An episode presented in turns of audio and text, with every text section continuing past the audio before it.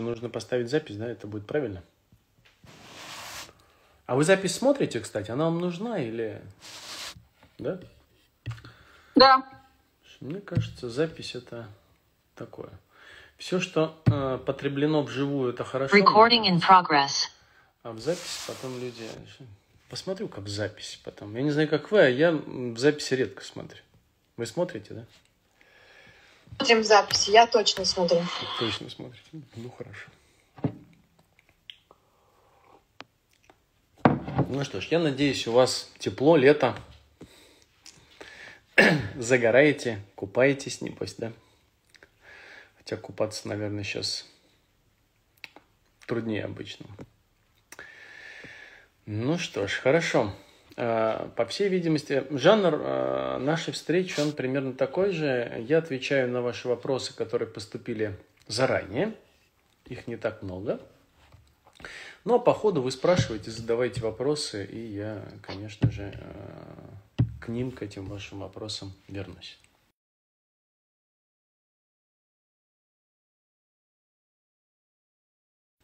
Неудачно кто-то пытается звонить то, то я никому не нужен долгое время, то вдруг, когда эфир начинает звонить. Хорошо.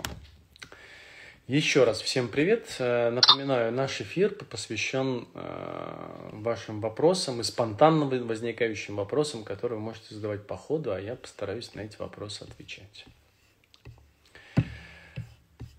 Ну и вы можете что-нибудь о себе рассказать, если вам хочется. Это тоже приветствуется и полезно. Ну вот какое-то количество есть вопросов.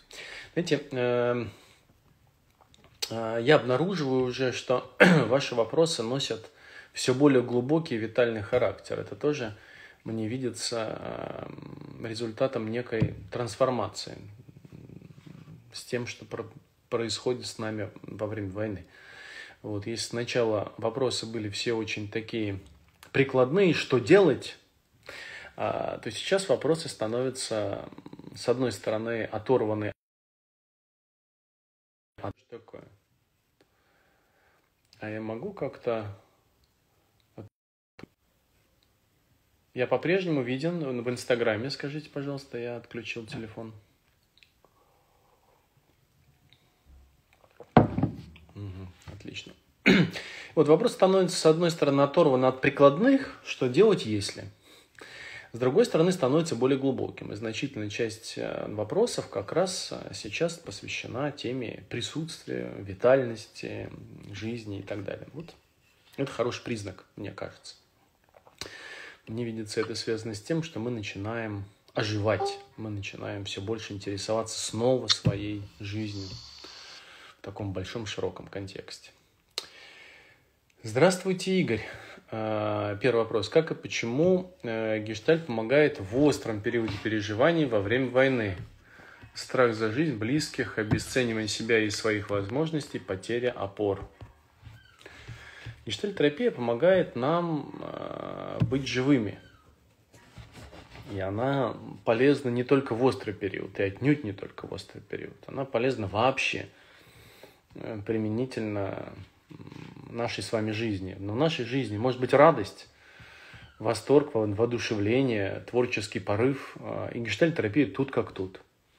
Мы можем а, общаться с близкими людьми, смотреть в глаза любимых людей напротив вас. И гештальт-терапия ну, тут как тут. Мы можем быть крепко напуганы, быть в тревоге, и гештальт-терапия снова здесь. Гештальт-терапия – это а, некий свод принципов и правил, которые помогают нам быть честнее по отношению к своей жизни, быть честнее по отношению к другим людям и, следовательно, э, сталкиваться со всей полнотой нашей жизни, с которой мы имеем значение. А что происходит в острый период, если уж отвечать на ваш вопрос про острый период? В острый период набегает такая большая волна разных жизненных событий, которые обеспечиваются же энергией, все эти события жизненные. Следовательно, мы сталкиваемся с большим потоком энергии. И вот весь этот наш хаос в жизни во время э, экстремальных событий, паралич во время экстремальных событий, ощущение себя умершим во время экстремальных событий, зависание в каком-то одной чувстве или какой-то одной реакции во время экстремальных событий является следствием не самого экстремального события, а неспособности обратиться со всем тем океаном энергии, который сейчас нас затопляет. Гештальтерапия – это, ну вот представьте себе, не знаю, почему так, такая метафора сейчас приходит. Вот представьте, что а, какие-то экстремальные события или вообще кризисы в нашей жизни, это такая, не знаю, торпеда или кусок айсберга, который попал в борт корабля. Его начало затапливать. Вот. И э, все находятся в панике, начинают суетиться, что-то делать, бегать с ведрами, затыкать дыры и так далее, и так далее. Пытаются как-то с этим справиться.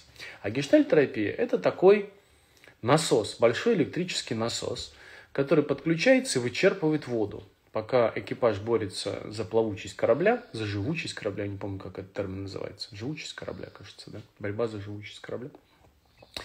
Насос выкачивает эту энергию. Что делает гештальтерапия? Гештальтерапия создает канал, по которому самым эффективным образом а, весь появившийся объем и, соответственно, излишек энергии начинает перерабатываться, не выбрасываться вовне. Вот в этом отличие, например, Э, любых э, эффектных психотехнологий, которые помогают взять некую энергию и выбросить ее наружу. Начиная от самых простых, типа побиться головой об стену или там, не знаю, взять, побить подушку или схватить листок бумаги, скомкать и выбросить, выйти в лес, покричать, и заканчивая какими-то сложными технологиями, которые позволяют избавиться от излишка напряжения. Гештальтерапия работает иначе. Она помогает этот излишек напряжение, не избавиться от него, а переработать. То есть, другими словами, гештальтерапия за жизнь как э, безотходное производство. Вот, когда ничего в нашей жизни, чтобы не происходило, лишнего нет. Э, недавно мне одна подписчица то ли в Инстаграме, то ли в Фейсбуке, то ли в Ютубе написал такой вопрос. Вот у меня такая тяжелая жизнь. Как мне сделать ее лучше? Вы говорите про переживание, про присутствие, как сделать лучше. А я и говорю. А это и есть ваша жизнь. Он говорит, нет, вы не понимаете. Начинает описывать мне сложную ситуацию. А, говорит о том, что вот я же не выбирала своих родителей. Они у меня были такими суровыми, жесткими, отвергающими. Вот. А, а как мне теперь мою жизнь сделать настоящей? А это и есть ваша настоящая жизнь. Ничего в нашей жизни нет лишнего. Это базовый тезис, с которого необходимо вообще стартовать. Если вы думаете, что в вашей жизни есть что-то лишнее, вы уже проигрываете. Вот в чем весь вопрос. А идея об улучшении жизни – это идея испуганного жизнью человека. И это самое основное. Может быть, если что-то самое важное я и могу донести до вас, это эту мысль. Нету в вашей жизни ничего лишнего. Вот все, что случается в ней, это то единственное, что в ней может происходить. Война случилась в нашей жизни не случайно. И вы поступили в войне тоже не случайно. И у вас-то вообще-то не хитрая альтернатива. Либо – воспринимать происходящее в вашей жизни как естественный поток, либо начинать с этим потоком бороться. И тогда мы улучшаем нашу жизнь. Улучшение нашей жизни, как правило, приводит к ее остановке. Не знаю, замечали ли вы или нет, но когда вы пытаетесь что-то улучшать, в отношениях это видно очень. Я обнаружил это впервые а, в ситуациях, когда вот группа прожила какое-то время, а потом люди прощаются друг с другом.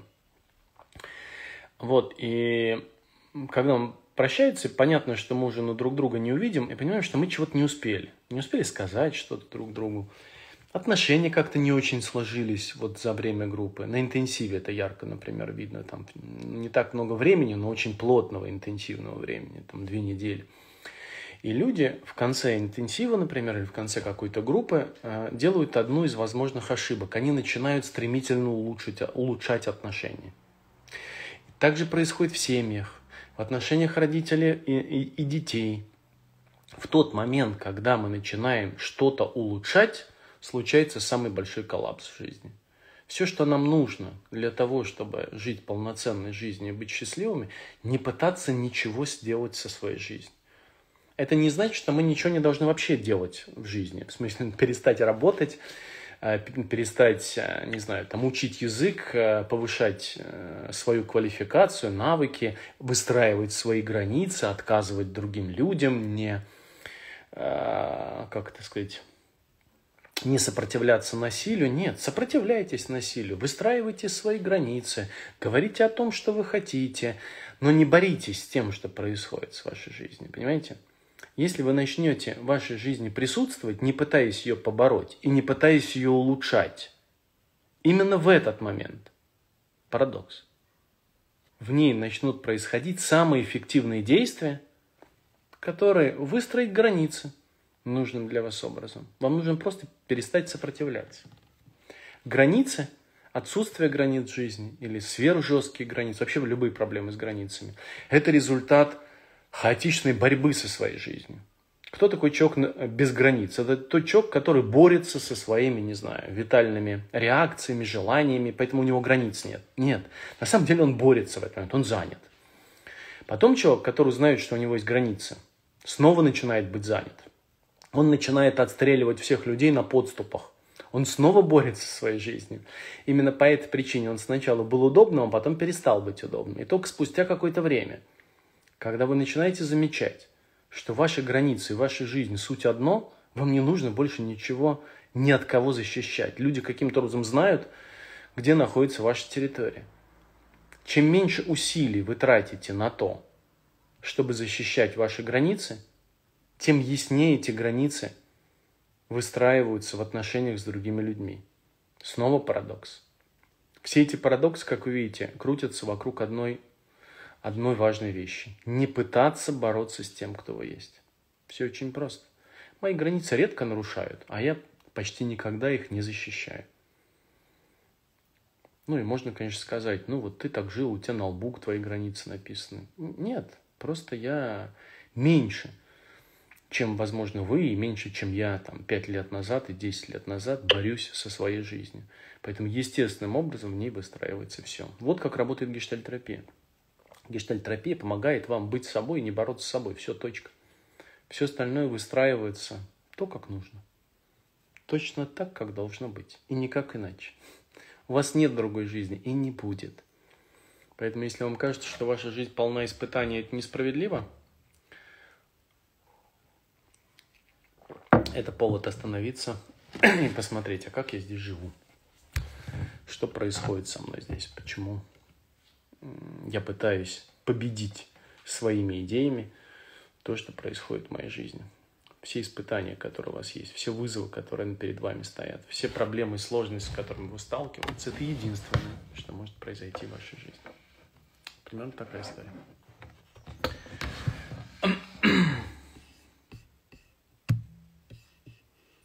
Игорь спрашивает у меня снова. Замечали ли вы э, в целом, э, замечали ли вы, когда в целом жизни присутствует легче? Когда более спокойная, размеренная жизнь или когда происходят постоянно какие-то события? Э, нужно ли для поддержания способности присутствовать в жизни стремиться поддерживать спокойный ритм жизни?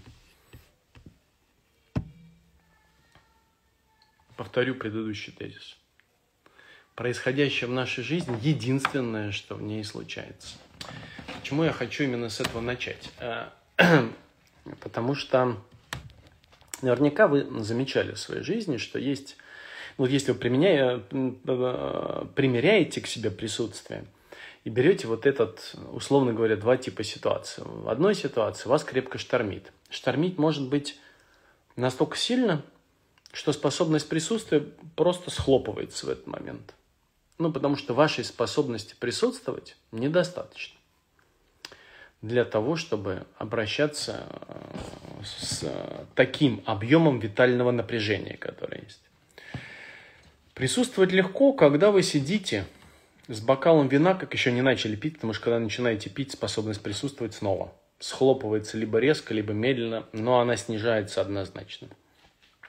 Хорошо. Давайте так. На пикнике без алкоголя. Сидите и смотрите на красивую гору. Закат. там, не знаю, на волны, которые накатывают э, на берег. Вот, шум этих волн. И вы так смотрите, так красиво, так хорошо, не жарко, не холодно, вот очень комфортно. Смотрите и растворяетесь прямо в природе. Или смотрите на любимое домашнее животное. Вот, смотрите, э, гладите его, смотрите любимый фильм и присутствуете вот в полной мере. Э, в свое время Абрахам Маслоу, если помните, писал э, такой целый кусок его книг, посвящен пиковым переживаниям. Вот пиковые переживания – это как раз то, что заставляет присутствовать. Они втягивают как будто бы вас. И здесь присутствовать-то довольно легко. Ну, потому что все в жизни, оно провоцирует к этому. Ну, красивый же закат. Шум прибоя, птички поют. Э, почему мы любим природу? Э, Наверное, мало людей, которые бы не любили природу, гулять, втыкать. Правда, да? Вот, наверняка и вы любите. Поставьте в чат плюсик, если вы любите смотреть на закат, на горы, на море, на огонь и как другой человек работает. Это втягивает. А, а теперь представьте, когда все идет не по плану. Вот все вас раздражает. И там присутствовать трудно. Какое присутствие нахрен? Вам бы победить кого-нибудь, убедить бы кого-нибудь, переубедить кого-нибудь, переспорить кого-нибудь, заставить кого-нибудь, убежать от кого-нибудь. А, конечно же, способность присутствовать здесь э, минимальна. И казалось бы, ответ на ваш вопрос очевиден. А, в спокойных вещах, в спокойных местах способность присутствовать выше. Вот прям все, что я описываю. Однако, есть одна особенность. Считайте, что э, вы приходите в тренажерный зал, а там набор гантелей. Видели, да, в тренажерных залах такой лесенкой стоят гантельки. Килограмм, два, нет, вот так, килограмм, два, три, пять, десять, пятнадцать, и вот так оно все спускается. И вы берете э, гантельку килограмм и чувствуете себя очень сильным человеком, потому что берете и поднимаете их. Мы вчера с младшим гуляли посреди национального парка, э, пошли к какому-то ну, каньону. И он, значит, э, э, идет, а там камни, камни большие, ну, разбросаны, огромные валуны, а под ногами галька. И они так близко лежат друг к другу, он ударил ногой, и галька разлетелась э, э, ну, в разные стороны. Он говорит, папа, я камень разделил. Вот. Я говорю, что значит камень разделил? Он говорит, я ударил ногой, и камень разлетелся по разным сторонам. Я его разделил. Давай делить камни здесь. И после этого он прыгает, значит, на большой валун, который стоит, бьет его ногами, и делить его никак не получается. Он говорит, ну, слишком большой. Идем делить другие камни. Я говорю, ну, ты силач, ты сильный, ты большой и сильный Доминик уже. Так вот и происходит с нами то же самое. С маленькими гантельками, как с маленькими камнями. Нам легко. Почему я, если вы со мной уже какое-то время, то последний год часто от меня слышите это словечко «вызов». Я целую книгу специально написал, в фокусе внимания которой экзистенциально-трансцендентный вызов. Это вызов, который помогает нам вырасти за пределы своих концепций, который помогает нам стать больше собой – так вот, гантельки побольше – это как раз те события, которые бросают нам этот вызов. И казалось бы, когда мы сталкиваемся с трудным событием в нашей жизни, первое, что нам хочется избавиться от него. Но именно оно поможет нам натренироваться лучше. Тут, конечно же, весь вопрос в следующем. А, сможем ли мы этот вызов сами принять? Хватит ли у нас селенок? Запрыгнем ли мы на огромный валун и начнем своими маленькими ножками туда стучать? Или вызов возьмем по размеру себе? А, я убежден, что все, что случается в нашей жизни, нам по размерам. Просто кажется, что это не так. И для этого квеста нам чего-то не хватает. Ну, например, если мы сталкиваемся с каким-то событием, которое является для нас невыносимым, мы ломаемся часто – кто-то оказывается в депрессии, кто-то думает о самоубийстве, кто-то откатывается назад и прячется в свою маленькую, э, маленькую пещерку. И, казалось бы, это единственная возможность. Но, может быть, вы в этом квесте Знаете, как квесты проходишь в комнатах, не увидели ключик, который вам помог бы принять этот вызов.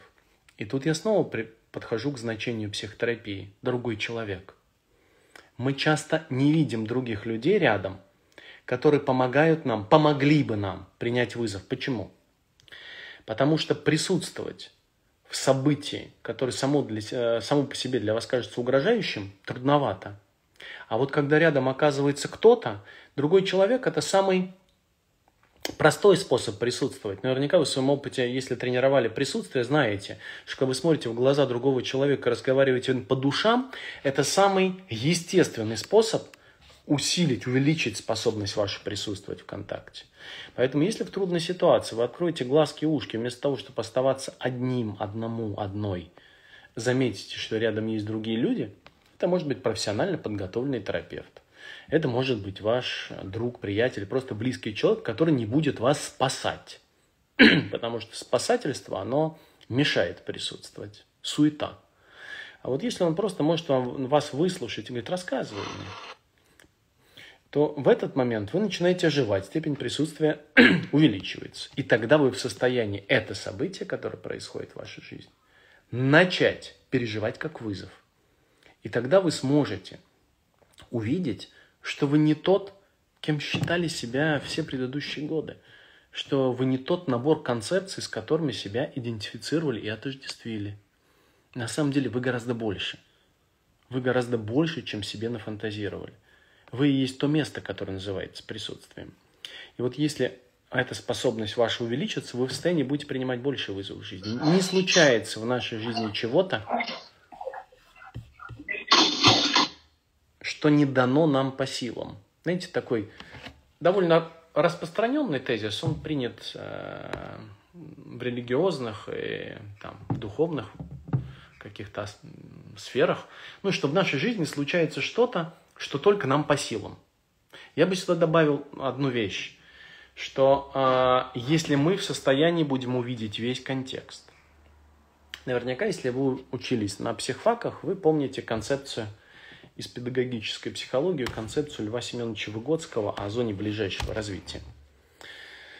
Так вот, мне видится, что все, что происходит в нашей жизни, если мы найдем в этом, в широком контексте, в этом квесте, недостающие элементы – нам окажется по силам. Зона ближайшего развития, я напомню, это э, перспектива выполнения некой задачи, которую раньше вы не могли выполнить. Ну, например, ребенок не прыгал так далеко, или не мог подтянуться, или там не отбивал мяч, или что-нибудь еще, например, не делал. Не, не ходил, не бегал, не говорил. Но при помощи взрослого он это может сделать. Во многих, наш, э, во многих сферах нашей жизни это присутствует. А мы просто этого не замечаем.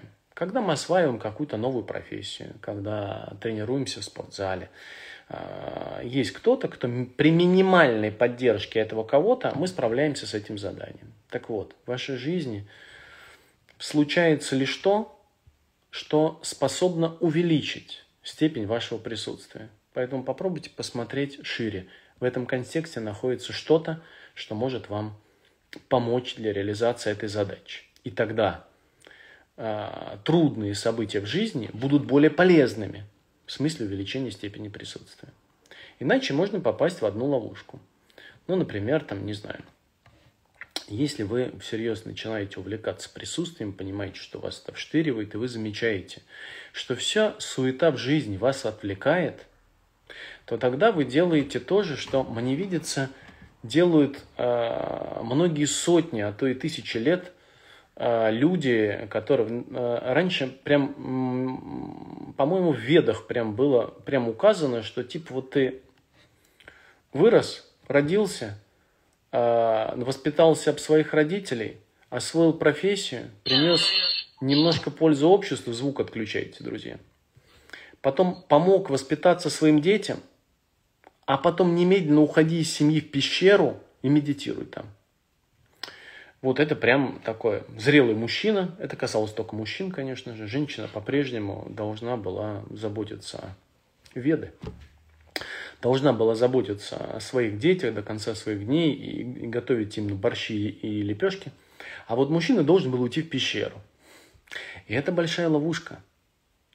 А, я многих видел людей в современной жизни, в наших группах, и среди своих клиентов, которые решили из какой-то духовной практики, там, будь то медитация, ретриты, а, какое-то, не знаю, очень понравившееся культовое учение, а, из него сделать тюрьму себе.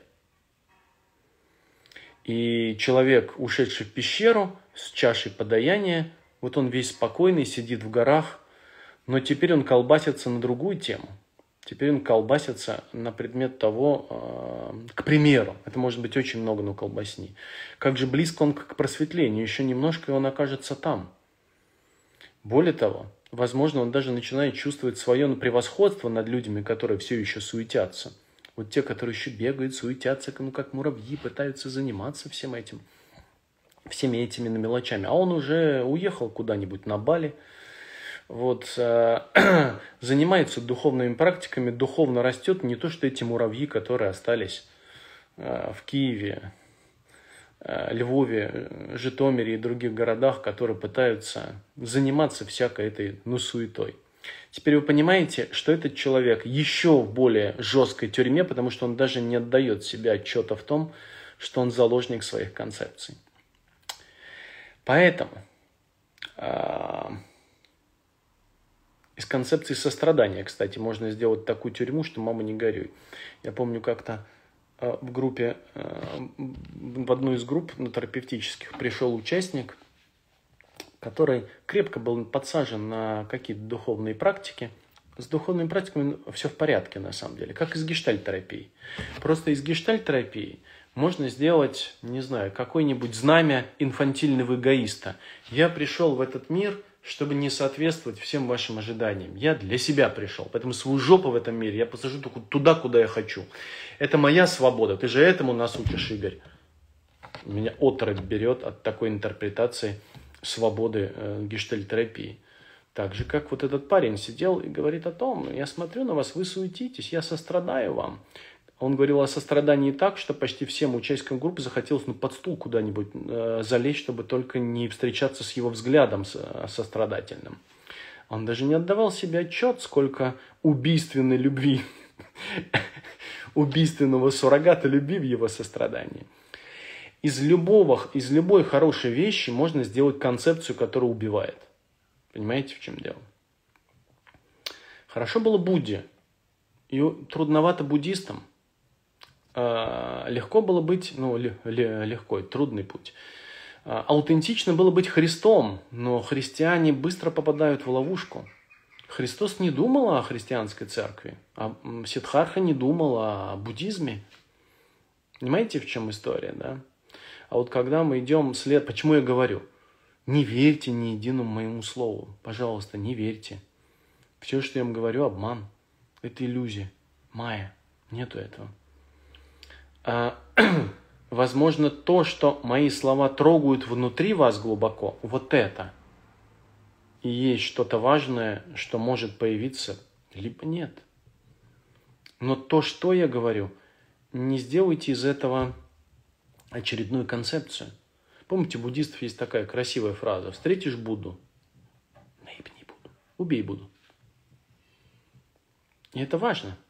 В противном случае вы окажетесь в той же ловушке. Все хорошо.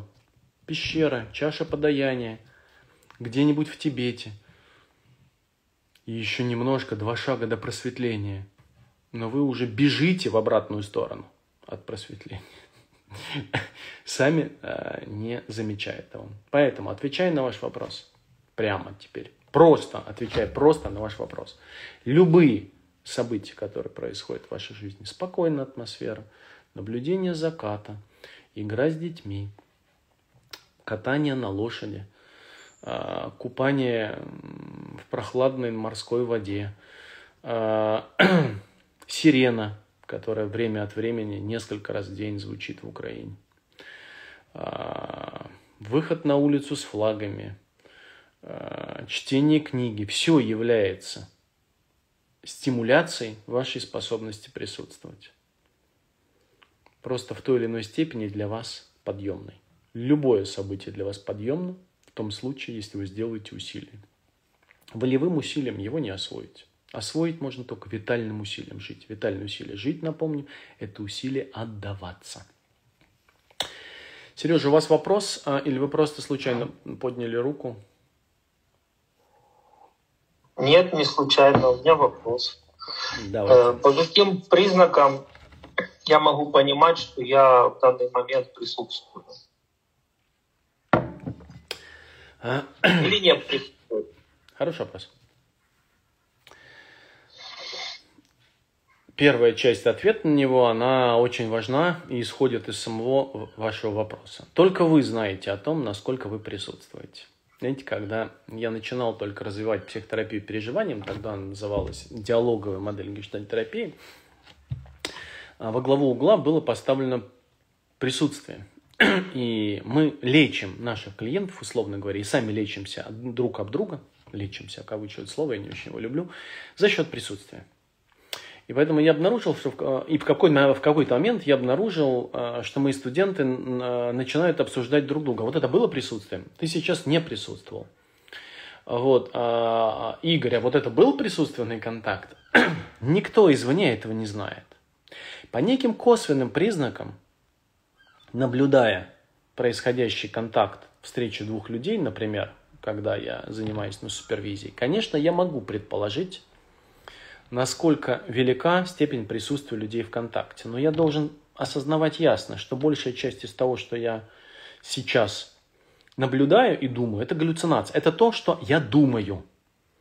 Поэтому я никогда не отвечу на этот вопрос, если вы меня спросите. Я не знаю, присутствуют ли сейчас другие люди или нет. Это таинство, если хотите. Но внутри ситуации каждый из вас об этом знает, присутствует или нет. Однако, у вас должен быть особый инструмент, который ну, измеряет это. Ну, конечно же, он никогда не будет точным. Поэтому психотерапия переживанием, как гештальтерапия, надеюсь, при моей жизни не станет наукой. А, невозможно измерить. Но внутри вас есть нечто, что является этим измерительным прибором. Просто он не включен и не настроен. Вы его купили, он заводскими настройками стоит, но не работает. У каждого он есть, у каждого. Те из вас, кто э, проходил э, специализацию по диалогу и модели гештальтерапии, значит, вы жили не зря. Знаете, что первое, с чего мы начинаем, это как раз с э, вот этой способности присутствовать и узнать, присутствую я или нет. Я начинаю обычно с простого упражнения, когда люди садятся друг напротив друга, и я даю э, серию инструкций. Придете специализацию, сделайте это упражнение. Сейчас я не думаю, что вы сможете, ну, я смогу дать его так детальную инструкцию, вы сможете попробовать это сделать. А, даю серию инструкций, а, по которой люди, глядя друг на друга, в течение часа находятся в пространстве присутствия. И дальше я говорю примерно следующее. Вот самое главное – когда будете сейчас находиться в этом диалоге, замечайте. А вот тут ответ на ваш вопрос, Сереж. Как вы знаете, что присутствуете? Все, что я скажу сейчас вам, это будут мои критерии. Они, ну, как сказать, э, ну, слишком интимные, слишком уникальные, привязанные ко мне. Важно, чтобы вы обнаружили это внутри вас. Кто-то чувствует, что у него прям дух захватывает. Кто-то чувствует, что время останавливается. Кто-то чувствует, что воздух плотным становится, как будто бы. Кто-то чувствует какой-то трепет внутри. Кто-то чувствует, что прям как-то сердцем включается. Почему мы так часто используем в этом в, в метафорическом выражении сердца как обозначение там сути своей жизни, например. Так, звук отключайте, друзья у кого он включен. А, кто-то чувствует, что а, пространство начинает как будто дребезжать в комнате между двумя людьми. Кто-то прям чувствует, как какие-то вибрации в этом контакте происходят. Важно, чтобы вы обнаружили себя. Начните с простого.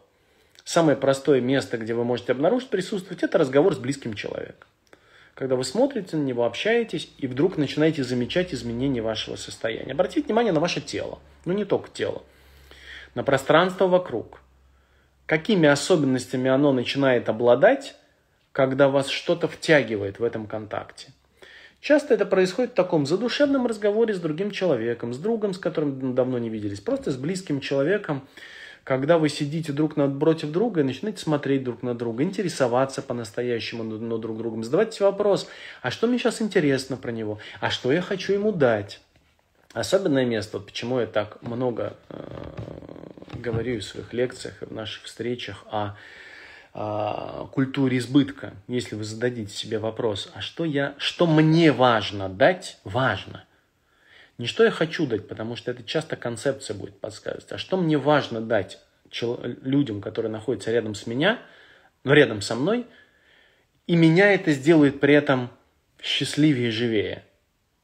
Вот это точка входа в культуру избытка. И вот там задайте вопрос, Сережа, а что изменилось, когда я это сейчас, этот вопрос себе задал и попробовал это сделать? Что изменилось в пространстве, с другими людьми, в моем сердце, с моим телом? Вы обнаружите свои личные критерии. Дальше, со временем, эти критерии будут становиться все яснее, яснее, яснее, яснее, четче оформленнее. И ответ на ваш вопрос появится не от меня, а изнутри вас. Вот так это устроено. Ух, вопросы еще поступают в чат. Э, постараюсь ответить, потому что нам довольно скоро нужно будет остановиться. Спасибо вам за эфиру.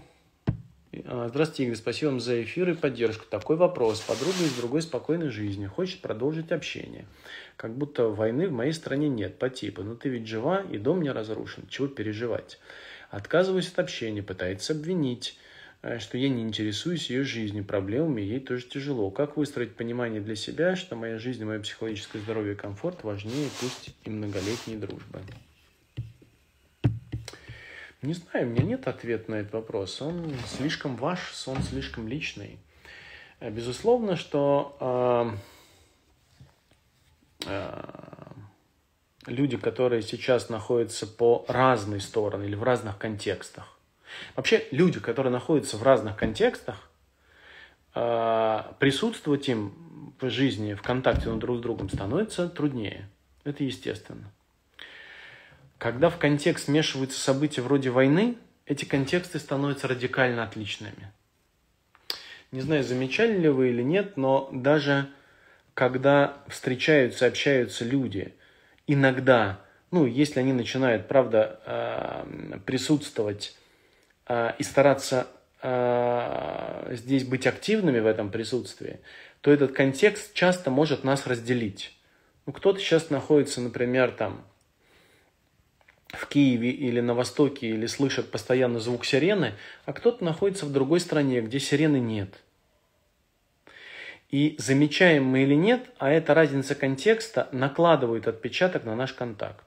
Здесь может быть еще больше. Например, если ваша подруга Э, живет э, всю жизнь, например, ну или последние 20 лет уже в другой стране, для нее эта ситуация сегодняшняя радикально отличается от вашей. И вот тут вопрос. Обе вы занимаете довольно радикальные позиции. Она говорит, ну, ну что переживать, ты же уже в безопасности. А вы говорите, а я и общаться с тобой не буду. Ну, для себя говорите. Ну, что выбрать? Вы думаете, это выбор? Нет, это вынужденная реакция, скорее всего. Ну, потому что э, то, что вы описываете, скорее повод не присутствовать в контакте, а избавиться от него, чтобы не страдать от мучений. Э, во многих своих видео я э, поддерживаю одну и ту же важную идею.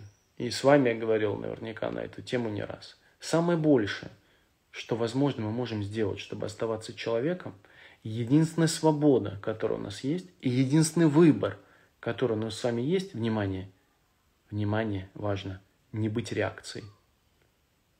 И то, что вы сейчас пишете, вы реакция. Поэтому э, здесь-то и для вас вызов. Это не значит, что нужно сейчас примириться с подругой и простить ее. Вы будете все той же реакцией. Но даже если мы находимся по разные стороны границ сейчас, по разные стороны идеологии, возможно, даже – по разные стороны позиций жизненных, гражданских. Это означает, более резкое изменение контекста, более значимое его рассогласование и большее препятствие для присутствия. Когда а, в силу этой разности а, возникает препятствие для присутствия, у нас есть единственный соблазн – это стать реакцией. Например, ловите себя на раздражении и спрашиваете у меня, Игорь, а вот мне терпеть это раздражение или прекратить контакт? И в том и в другом случае вы реакция. Понимаете? Вы раб. Раб – это ваша реакция, как джин – раб лампы. Вот так и здесь. Когда я ловлю для себя на каких-то реакциях сильных, я делаю обратное. Я говорю, стоп, Игорь. Вопрос не в том, как наладить сейчас контакт с этим человеком. И не в том, уйти мне из него или нет, а в другом. С чем я сейчас встречаюсь, что мне сейчас так трудно присутствовать? Чего я сейчас еще не замечаю? А как я сейчас живу? А кто тот, кто встречается сейчас с этим вызовом, который проявляется прямо сейчас в отношениях с этим человеком? И если вы научитесь смотреть туда, большинство ваших вопросов, так же как и ваша зависимость от реакции, снизится. Безусловно, когда вы в спокойной атмосфере, возвращаясь к первым вопросам, смотрите на закат, а, с этим обойтись легче. Но когда вы... Замечали, наверное, когда вы начинаете с кем-то спорить, с другим человеком, вам уже трудно вырваться за пределы э, этой идеи. Вы все, вы реакция. Понимаете, да? А если вы хотите прорастать через нее и становиться чуть более зрелым, то э, перспектива у вас только одна. Что я сейчас не замечаю? С какими еще реакциями я сталкиваюсь? Какие у меня возникают чувства? Что я вижу в более широком контексте? Как я сейчас присутствую? Кто тот, кто сейчас сталкивается с такими реакциями? Какой вызов сейчас стоит на передо мной? А это вызов больше осознавать, глубже видеть, больше присутствовать э, в том, что сейчас происходит, не пытаясь это изменить. Я снова возвращаюсь к этому ключевому тезису. Тогда вы заметите, что вам больше не хочется победить другого человека, что вам не хочется переубедить его. Мне видится, что желание переубедить другого человека по сути незрелое, по сути критерий личной незрелости. И чем сильнее это желание, тем сильнее это, это незрелость. Поэтому как-то, если человек, ну как это сказать, если он прав, условно говоря, ему не нужно доказывать, что он прав. Но если ему нужно отстоять реакцию, кое он не является, он будет биться до конца. Мы бьемся обычно до конца в кровь и насмерть за то, чем не являемся. Вот в чем мне видится главная проблема, с которой мы сталкиваемся, главная проблема человека. Мы готовы убить за то, чем не являемся. Если мы сможем оказаться в том месте, кем мы являемся на самом деле, желание станет гораздо меньше переубедить, перевоспитать. Мы о детях так много говорили. Если вы будете внимательны, то обнаружите, что желание воспитать или перевоспитать ваших детей напрямую связано с вашей собственной уязвимостью, с вашей виной, с вашим стыдом, с вашим страхом. И иной просто этого не видите. На, поверку, на поверхности лежит только одно. Я хочу как-то счастье своему ребенку. Только это. Мне больше ничего не нужно. Счастье своему ребенку, поэтому я так себя веду. Все понятно? Нет? Да вы сами ребенок. Вы ничем не старше сейчас своего ребенка, когда пытаетесь ему, ему чего-то доказать. Да, безусловно. Границы для ребенка нужны, если их не сформируют родители, откуда не появятся. Мы говорили с вами, наверное, уже об этом. Я считаю, что самый лучший способ выстроить границы с другими людьми – это ясно самому присутствовать и жить в контакте. То есть, другими словами, мне нет необходимости говорить, так нельзя себя вести я могу прямо в контакт сказать, Доминик, так со мной не надо, мне так больно. Или мне так не подходит. Или ты сейчас там, не знаю, мне мешаешь, подожди минутку. Или еще что-нибудь. Так формируется граница в реальном контакте. Не формируется она так, так нельзя, а так можно, делай вот так. Дети копируют нашу жизнь, а не то, что мы о ней говорим. Поэтому, а, если вы ругаетесь матом и запрещаете своему ребенку ругаться матом, все, что он усвоит, это большой объем тревоги, который будет компенсировать табуированной лексикой. Вот так это устроено все. Поэтому примерно такая же история во всех остальных аспектах жизни. Витальная энергия во время войны откуда наберется? А она никуда не уходила. Она, она всегда есть. Когда вы просыпаетесь по утру и вам в постель приносят горячий кофе, когда вы бежите марафон и когда вы спасаетесь от угрозы. Она всегда есть. Вы и есть витальная энергия. Поэтому вопрос, откуда берется, он не имеет смысла. А другое дело, что вы можете временно утрачивать осознавание, что вы и есть эта самая витальная энергия. И вы думаете, что нет, я не витальная энергия, я Игорь Погодин, основатель Академии практической психологии. И дальше э, все можно с моего сайта снимать. Член разных ассоциаций, обладатель сертификатов, отец, муж, ну и кто-нибудь еще, гражданин, э, патриот своей страны и так далее. А, э, но это все не вы. Вы как были витальной энергией, так и остались. Вот, э, поэтому, собственно, чем раньше вы вернетесь к тому, что вы есть витальная энергия, тем лучше. И тогда ваш вопрос, он просто снимется. Она ниоткуда не берется. Она всегда есть. Вы и есть она. Игорь, скажите, вы, вы просветленный? Я, э, я не пользуюсь этой концепцией по той простой причине, что мне видится это ловушкой. Э, потому что я, я тоже раньше ну, задумывался, я смотрел на людей думал, вот он просветленный, он уже да или нет? Наверняка э, вы видели какие-то видео в интернете, где люди говорят, я вот мой опыт просветления, рассказывают о нем. Мне видится это все элементы основания ловушки – нету никакого просветления, равно как и нету его отсутствия. Просветление – это концепция.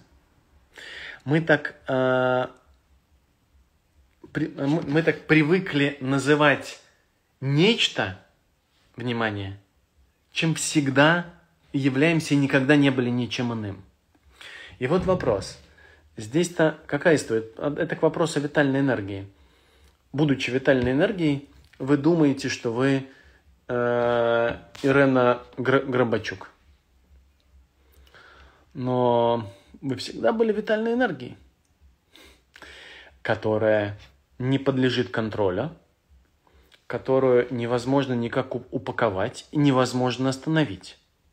Понимаете, да? Поэтому, отвечая с другой стороны на этот вопрос, ничего кроме просветления нет. А, и весь вопрос в том, заметили вы это уже или нет. И вот теоретически тот, кто это заметил, тот, кто это заметил, э, оказывается на просветленном. Кто нет, значит еще затемнен. А, я не люблю использовать эти, э, эти категории только по одной простой причине. Как только мы начинаем их использовать, они трансформируются в концепцию и превращаются в цель. Как только вы просветление становите, э, делаете своей целью, вы тут же разворачиваете на 180 градусов и начинаете идти в другую сторону. Поэтому я живу как умею, принимаю вызовы так, как могу на том этапе, который есть. Учусь быть живым так и в том темпе, как мне это удается, и наблюдаю э, за тем, как стирается грань между моей жизнью и моими представлениями о ней, пытаясь отличать одно, одно от другого. Вот примерно так бы я ответил на ваш вопрос. Здравствуйте. Как по-простому объяснять клиентам, как работает и помогает гештальтерапия? Мне кажется, что во всех ответах, которые я даю сегодня, в том числе указания на это есть. Э, Гештальт-терапия, по сути, вот если бы мне кто просил описать ее, ну, как это выглядит, я бы сказал так, что гештальт-терапия представляет собой процесс возвращения клиенту, мне, моей собственной жизни. Все. Все, что делает гештальтерапия. Она помогает мне вернуть утраченную жизнь. Это одна формулировка более понятная. Чуть более сложная формулировка. Она помогает обнаружить, что я свою жизнь никогда не утрачивал, просто об этом забыл. Вот. А, но для клиентов мне видится это первое объяснение гораздо более понятным. Но гештальтерапия – это процесс, в котором право на твою жизнь будет возвращаться тебе шаг за шагом. А со временем ты обнаружишь, что это право у тебя никто никогда не отбирал. Просто ты в какой-то момент перестал замечать, что ты есть твоя жизнь. А сейчас ты это увидел. И заканчивается терапия тогда, когда человек осознает, что он и есть его жизнь, и другой жизни у него нет. Примерно такая история.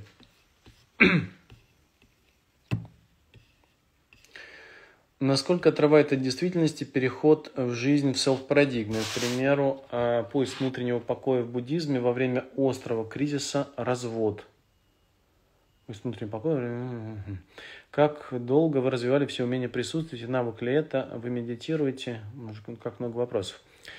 А, насколько отрывает от действительности переход жизнь в селф-парадигме? Селф-парадигма – это иллюзия. Вот когда я говорю о селф-парадигме – это набор концепций, с которыми вы э, и я частично, э, и до тех пор, пока у нас есть тело, концепции будут сохраняться, поскольку мне видится, что тело – это предельная концепция. Э, мы всегда были процессом переживания. Просто забыли. Или там, если вам удобнее использовать фразу «уснули», это тоже подходит. Она больше характерна для, для буддизма, хотя мне видится самой корректной самой адекватной. Просто вы уснули, и вам снится сон, что вы селф-парадигма. Вы, вы никогда и не были. Вот. А, медитация не, не, мой путь, это последняя часть вашего вопроса. У меня богатый опыт медитации в разных традициях.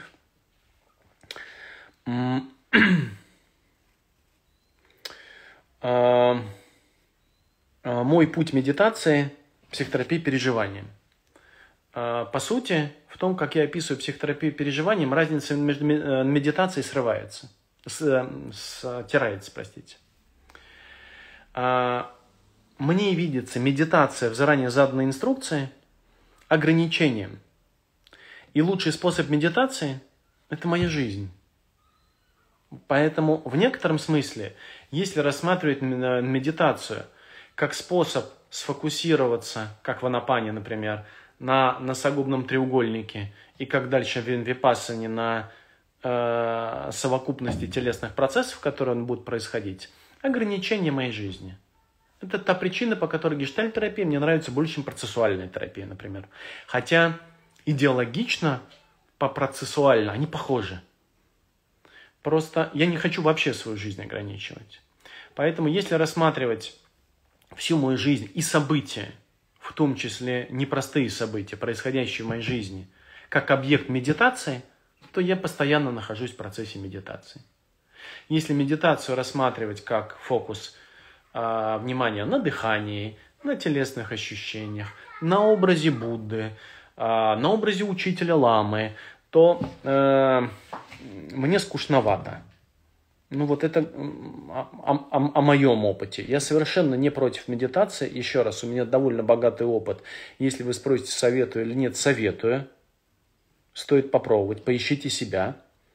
Возможно, вы себя обнаружите не э, в другой разновидности духовной практики, а не психотерапии переживанием. Это нормально. Вы можете обнаружить себя, там, не знаю, сидящим где-то в монастыре у статуи Будды – и будете чувствовать себя хорошо. Я чувствую себя медитирующим, э, разговаривая сейчас с вами, э, пьющим кофе на заливе с утра, играющим с детьми и передвигающимся на автомобиле по красивым или совершенно некрасивым э, местам. А, более того, выполнение какой-то рутинной работы, которая мне совершенно не нравится, например, в академии же есть там административная какая-то часть. По большей части я, я почти не занимаюсь административными вопросами, поэтому когда мне студенты пишут с административным вопросом, я отправляю их э, тем, кто лучше про это понимает. Э, но для меня, наверное, тоже был бы вызов э, начать присутствовать в этом месте. Но везде, где я присутствую, по сути, это является медитацией. Э, если вы читали мою книгу Э, психотерапия, э, она называлась так, психотерапия как путь формирования, э, ну, трансфор, трансформации, нет, формирование и трансформация реальности. Буквально в первой главе или в первом разделе, с чего все начиналось. Эта книга была написана лет 10-12 назад. Что по сути, если вы находитесь в присутственном контакте с вашими клиентами, с вашей женой, мужем, детьми, неважно – то то, что происходит с вами, ничем не отличается от молитвы и от медитации. По сути, это идентичные процессы. Мой Бог, Он живет вот так, прямо здесь, с вами. Он, он, он не где-то в другом месте. Просто, когда вы находитесь в церкви и смотрите на икону, возможно, вам проще так молиться. Но Бог, Он живет сейчас, прямо в нашем разговоре. А потом, когда закончится вебинар, вы пойдете общаться с детьми, он там будет. Бог никогда не, не покидал вас. С медитацией то же самое. Вы никогда не прекращали медитировать. Просто вы никогда не прекращали переживать. Переживание – перманентный процесс. А, я много вам об этом говорю. Это не то, что вы начинаете. Вы не можете начать переживать. Нет. Вы можете вспомнить, что вы переживание. Понимаете, да? Вы можете вспомнить, если вы Э, православный или, или, или католик, э, глубоко верующий человек, что вы и есть молитва. Что вы и есть молитва. Что вы есть медитация, если вы буддист. Ничего иного нет. Буддист, индуист, еще кто-то. Молитва, если вы, там, не знаю, традиционный индуист, там также есть молитва, да и у буддистов есть молитва. Вы молитва, вы присутствие, вы переживание. Вы просто забыли об этом. Поэтому вы вдруг подумали, что вы набор концепций, как вы писали в вашем вопросе в начале, селф-парадигма. Нет, вы никогда не были. Понимаете, да? И вот осознание, что вы никогда не были селф-парадигмой, и есть, по сути, медитация. Моя медитация – это процесс переживания. Вот примерно такая история. Но можете поискать себя. Вот, э, там, я когда-то долго готовился, чтобы поехать на, на Випассану. Меня все пугали, насколько это тяжело физически. Там. А еще говорят, «Э, Игорь, ты сноб, тебе там будет очень тяжело. Но это был колоссальный, прекрасный опыт. Вот, э, хотел бы я там по 5, по 10 раз в год так жить? Нет, мне достаточно как-то. Зачем бухать, если э, вы и так кайфуете, правильно, да? Это не значит, что бухать не надо. Бухать хорошо. Ну, это вы сами для себя как-то выбираете, уже, уже решаете. Я сейчас о том, чтобы обнаружить, обнаружить себя. Если для вас э, медитация является... Вот я смотрю, там за окном чайки, а вот маленькая птичка, не знаю ее название, колышется ветка.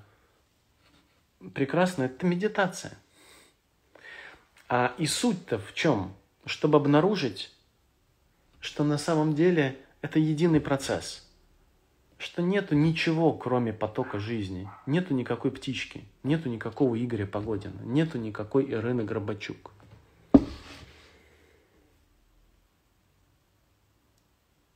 Понятна суть? Примерно такая история. Можете грибы попробовать. Там вот это прям очень ясно становится. Поскольку запись сохранится, это легально можно сделать только на территории Королевства Нидерландов. Вот все иные э, попытки сделать это на территории Украины, а, Германии, где вы там еще живете, а, Великобритании, а, там, России, я не знаю, где вы сейчас находитесь, незаконны. Вот, поэтому способ только один – присутствовать в контакте с другими людьми. Ответил я на ваш вопрос, надеюсь. Насколько отрывает от действительности переход... А, да, все, это уже был вопрос. Как долго вы развивали в себе умение присутствовать? Это все части этого вопроса. Это никогда не было для меня целью. Много лет назад, лет 20 назад, когда э, я начал создавать психотерапию переживаниями, как уже сказал, она тогда называлась э, диалог и модель гештальтерапии, это был, наверное, 2005 плюс-минус год. Э, пятый, шестой, седьмой, восьмой, девятый год были мои такие первые. Тогда еще, еще не было концепции переживаний ясно сформированной. Выходили мои первые публикации на эту тему. Но все начиналось с чего?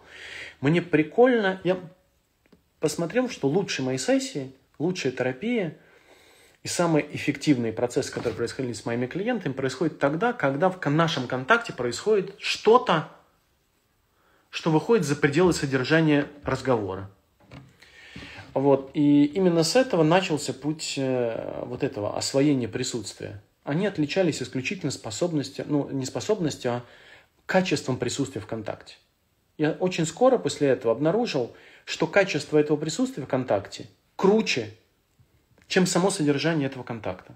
То есть то, о чем мы говорим в терапии, не так важно, как то, что происходит тогда, когда мы говорим. Вот когда я говорю с своими клиентами, я присутствую здесь или нет, а они присутствуют или нет. Вот это является ключевым. И с этого, собственно, я начал э, как-то осваивать. Для, для меня изначально присутствие обладало э, инструментальным свойством ну, что присутствие – такой инструмент.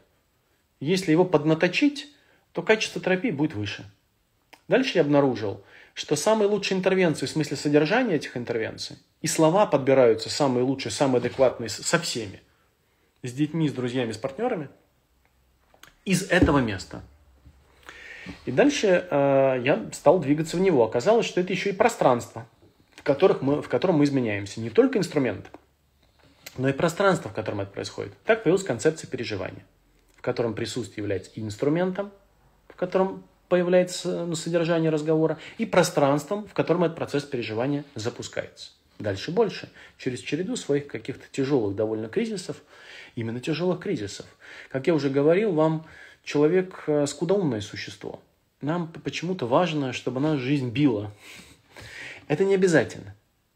Чтобы освоить пространство присутствия не обязательно сталкиваться с кризисами. Но вот я оказался, э, может быть, как большинство людей, не знаю, но не очень далеким человеком, вот для которого только удар, э, удары жизни, там, проблемы со здоровьем, э, проблемы в отношениях, трансформации в всей жизни, панические атаки, сильный фон тревоги и так далее, и так далее, который меня мучил какое-то время, заставляли меня тренировать эту способность. И когда я стал тренировать способность на тренажерах не с одного килограмма, а с десятью, прорывы в присутствии становились э, для меня лично больше.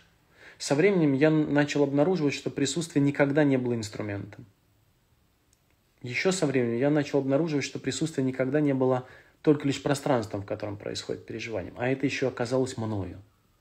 И чем дальше я а, наблюдаю за этим, тем больше у меня и оснований, и, о, и оснований думать, и опыта чувствовать, что я и есть присутствие никогда нич, э, ничем иным не был. Ну, вот примерно такой опыт. 90%, если говорить от пути, когда я начал задуматься до настоящего момента, этому было посвящено освоению присутствия как инструмента. Поэтому, э, наверное, будет полезным, если вам сейчас скажу, что ну, присутствие это не навык, но лучший способ начать осваивать э, присутствие – это рассматривать его изначально как навык. Вот такой парадокс. Это самый, мне видится, э, легкий путь. Наверное, может оказаться так, что вы будете после разговора, после разговора здесь с нами или в какой-то другой, но не обязательно, э, ситуации идти э, вдруг по парку или по улице, и вас вштырит, и вы поймете, что вы есть присутствие. Тогда вам не нужно его осваивать как инструмент.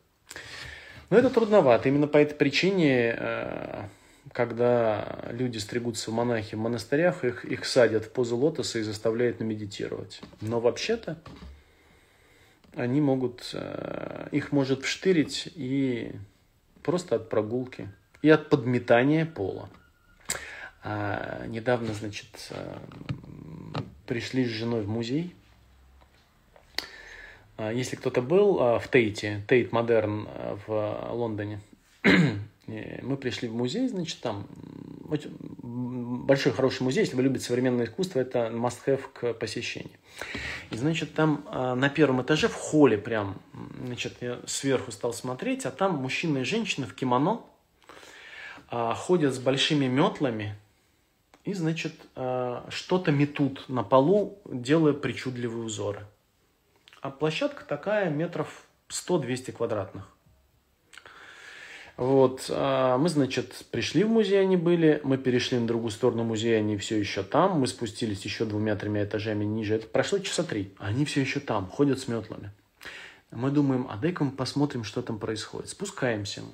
Ну и как вы поняли, это а, перформанс, где два человека в кимоно ходят, значит, с двумя большими метлами, рассыпан рис. И они этот рис просто метут. Медленно, двигаясь очень медленно, мед- чем не медитация. Вообще перформанс. Люди сидели втыкали. Поменялось, я думаю, 3-4 сотни человек за это время. Потому что выдержать до конца это невероятно трудно. Они уходили только 40 минут. Они уже все смели и уходили 40 минут. А, Так вот, и они мели. Охренительная штука. Я подумал, что если когда-нибудь у меня хватит денег, чтобы в доме был большой холл, или где-нибудь по, площадке, я постелю прям такую, такой резиновый коврик большой, и буду с метлой ходить и, значит, там а, мести. Вот. И что они делали? Они просто медленно мели.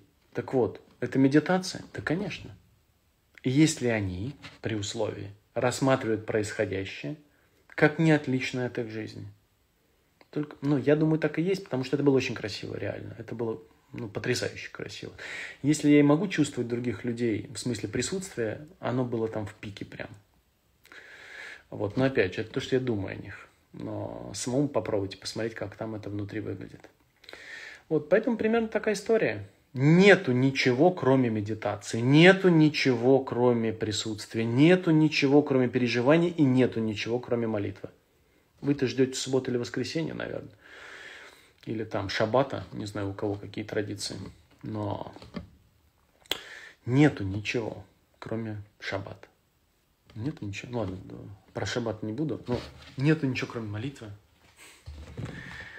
Это не только тогда, когда вы приходите в церковь, э, слушаете какого-то священника, э, его пение или чего-нибудь еще. Это помогает, возможно, вам. Мне лично мешает, но, возможно, многим из вас это помогает. Вот. э, Мне кажется, все бы хорошо. Если бы в церкви не было священников, вот прям идеальное место было бы. Поэтому я избегаю приходить в церковь, когда там служба. Вот, потому что мне кажется, что ритуалы мне лично мешают, любые ритуалы. Поэтому, когда вы спрашиваете медитации, я при- прямо так отвечаю, любые ритуалы мне мешают. Я хочу, чтобы моя жизнь оказалась не тронута ритуалами. Хотя понимаю, что ритуалы многим из вас будут помогать. Ну ладно, э, как-то долго мы сегодня зависли с вами, правда? Э, Давайте я э, выборочно отвечу. Здесь много вопросов. На пару вопросов из чата и будем с вами останавливаться, хорошо? Игорь, если пытаться присутствовать во всем этом происходящем трэше, можно сойти с ума. А, Наташ, а, знаете, с чего, с, чего с чего начала много лет назад, 40, думаю, 45, 43, 40 точно лет назад уж, начала появляться психотерапия переживаний. А, Я с детства был впечатлительным мальчиком. Ранимым, хрупким, впечатлительным мальчиком. Я и сейчас остался ранимым, хрупким, впечатлительным. Не отключился iPhone, скоро нужно будет остановиться. Мама смотрела на меня и говорила примерно так, сынок, не переживай, так с ума сойдешь. Спустя много лет, спустя 20 лет после этого момента была сформулирована психотерапия переживанием. Так вот, правда заключается в том, что с ума сходят те, кто не переживает.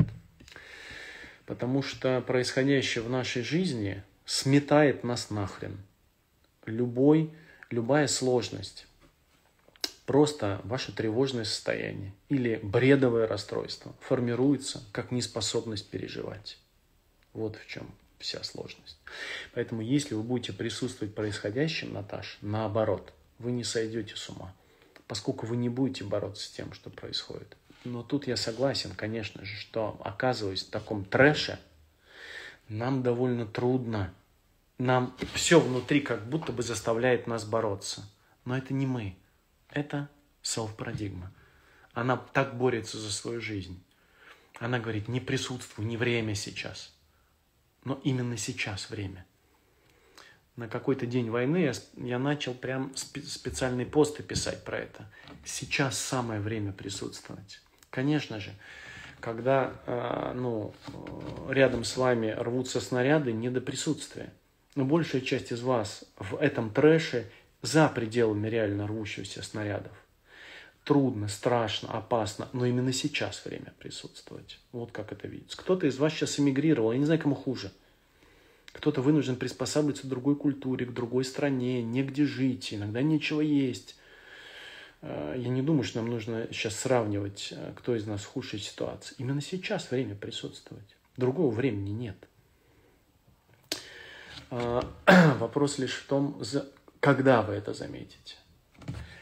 Игорь, а если ребенок толкает, кричит на прохожего, тогда ребенку сказать, что так нельзя – я не думаю, что что-то нужно или чего-то не нужно говорить ребенку. Послушайте, что подсказывает вам сердце. Я бы, я бы, например, сказал, слушай, ну вот, например, когда я вижу, что мои дети пытаются мучить там гусениц, например, там птичек, вот, или там шумят э, в присутствии других людей. Я говорю, а вам бы понравилось, ну, вас бы ну, тыкали пальцы. Вот, Доминик, вот если я тебя буду тыкать, тебе понравится? Нет, а птички? А гусенички? Ну, или, например, если они это делают в мой адрес, я могу сказать так про себя. Если там толкает и кричит прохожий, Доминик, а если он тебя толкнет? Вот смотри, хочешь попробуем? Я сейчас толкну, хочешь? Ну, то есть, э, мне видится, что личный опыт, он, мне кажется, эффективнее, чем теоретическое нельзя.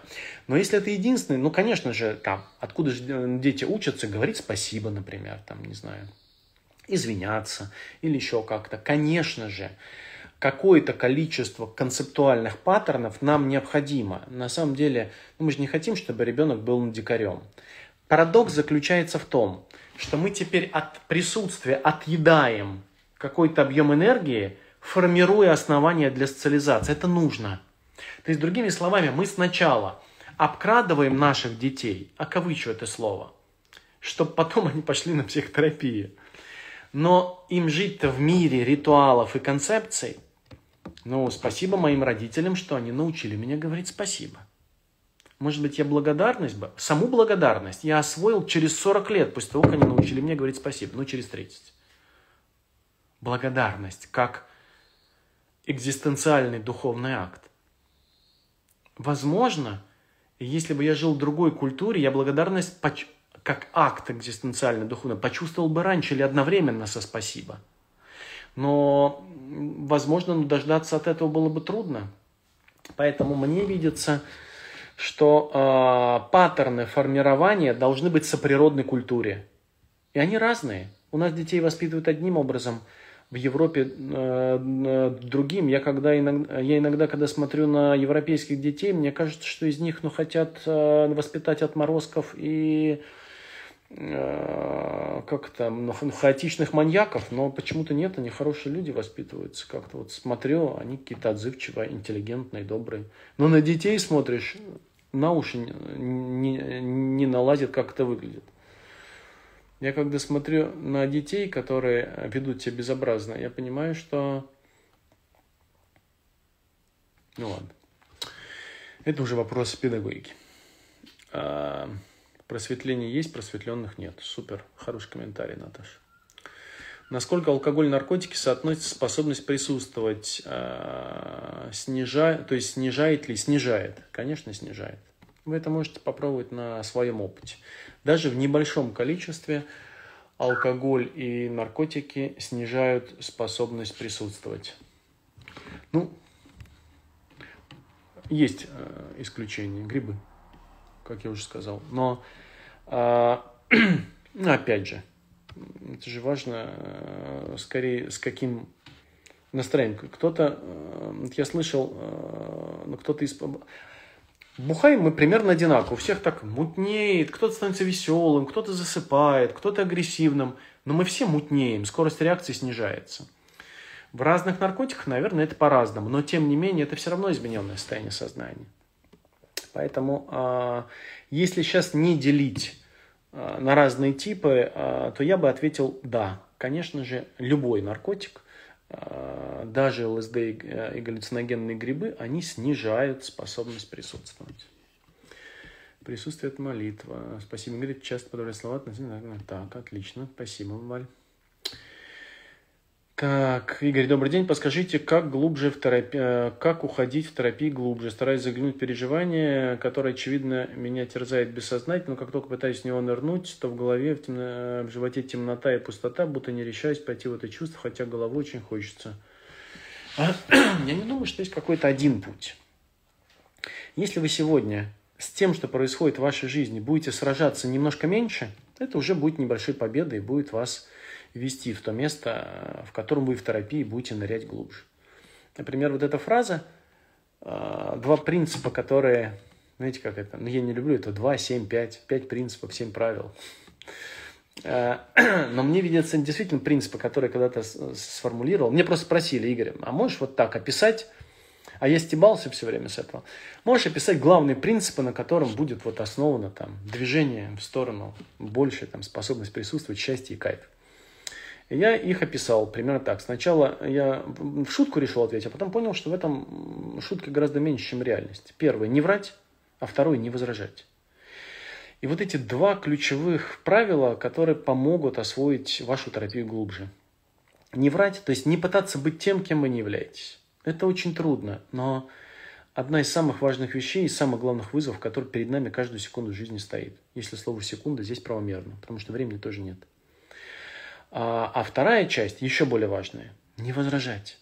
У вас нет другой жизни. Вы от нее не отличаетесь. И чем меньше сегодня мы будем возражать против происходящего в нашей жизни, тем ваша терапия будет глубже. Сейчас ваши формулировки, Катя, когда вы пытаетесь э, управлять вашей терапией, вы снова возражаете. Понимаете? Все, что происходит в вашей терапии, уже прекрасно. Продолжайте ее, и вы увидите, что она будет становиться глубже. Перестаньте с ней бороться, перестаньте ее совершенствовать, перестаньте ее углублять. Вот в чем вся, весь парадокс этой ситуации. Ну, давайте сегодня остановимся. Наш эфир сегодня дольше обычного. Не знаю, был ли он полезным, я надеюсь. Э, прошу прощения, что я не ответил на все ваши вопросы. Я видел, что их еще в ленте появляется довольно много, особенно в Инстаграм. А, но надеюсь, что а, сам эфир на многие ваши вопросы ответил. Спасибо вам большое. Увидимся. Дякую тобі, Ігор. Дуже дякую. Пока-пока. Спасибо большое. Спасибо. Спасибо.